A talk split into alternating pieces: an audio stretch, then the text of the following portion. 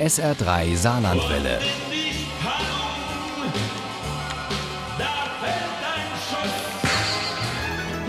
Der Krimi-Tipp. Es gibt ja alle möglichen Krimis. Provence-Krimis, Bretagne-Krimis, Krimis, die auf Sizilien spielen oder auch in Schottland. Die Lektüre soll also nicht nur für Spannung sorgen, sondern oft auch für so ein kleines Urlaubsgefühl.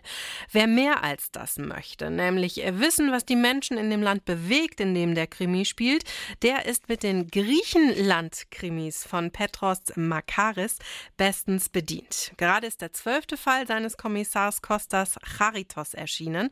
Zeiten der Heuchelei heißt er, und Isabel Tentrup hat ihn gelesen. In der Familie des Kommissars gibt es einen Neuankömmling.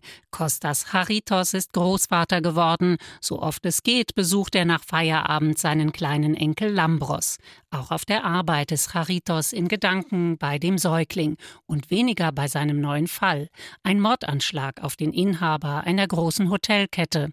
Die Ermittlungen laufen routiniert an, der Krimi plätschert vor sich hin. Doch dann präsentiert das Fernsehen einen Bekennerbrief.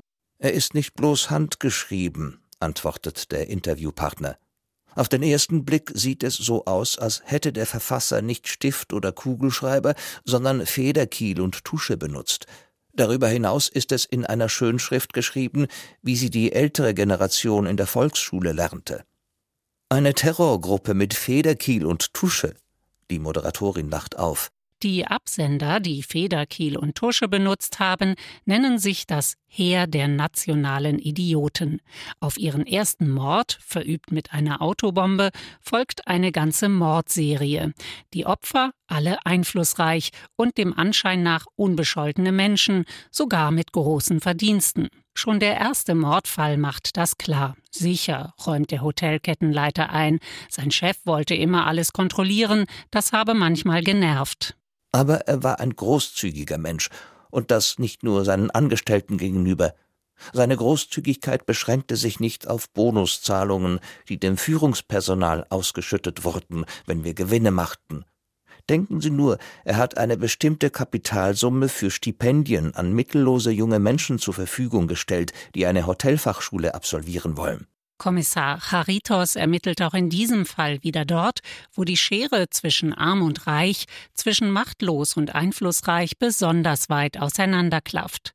Gesellschaftliche Konflikte spiegeln sich auch im Familienleben. Der andere Großvater des kleinen Lambros, Prodromos, ist unzufrieden mit der Namenswahl der Eltern, wie der Kommissar seiner Ehefrau erzählt. Es missfällt ihm wohl, dass der Name nicht aus der Familie stammt. Es ist nicht nur das, entgegnet sie mir.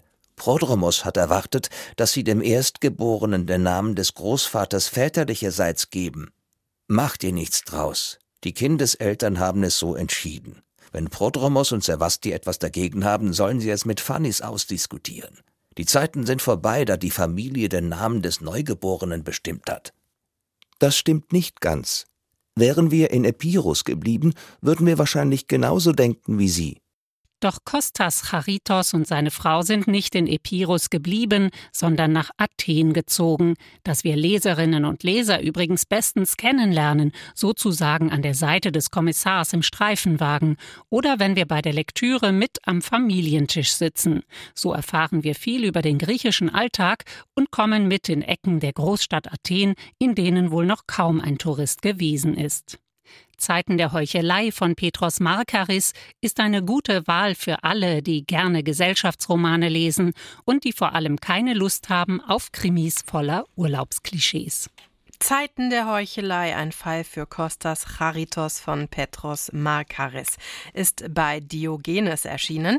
Das Buch hat 390 Seiten, kostet 24 Euro. Das E-Book gibt es für 20,99 Euro. Und Zeiten der Heuchelei ist auch als Hörbuch-Download zu haben für 13,95 Euro gelesen.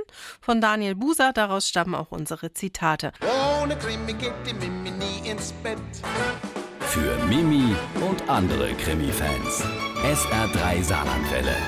Hören, was ein Land fühlt.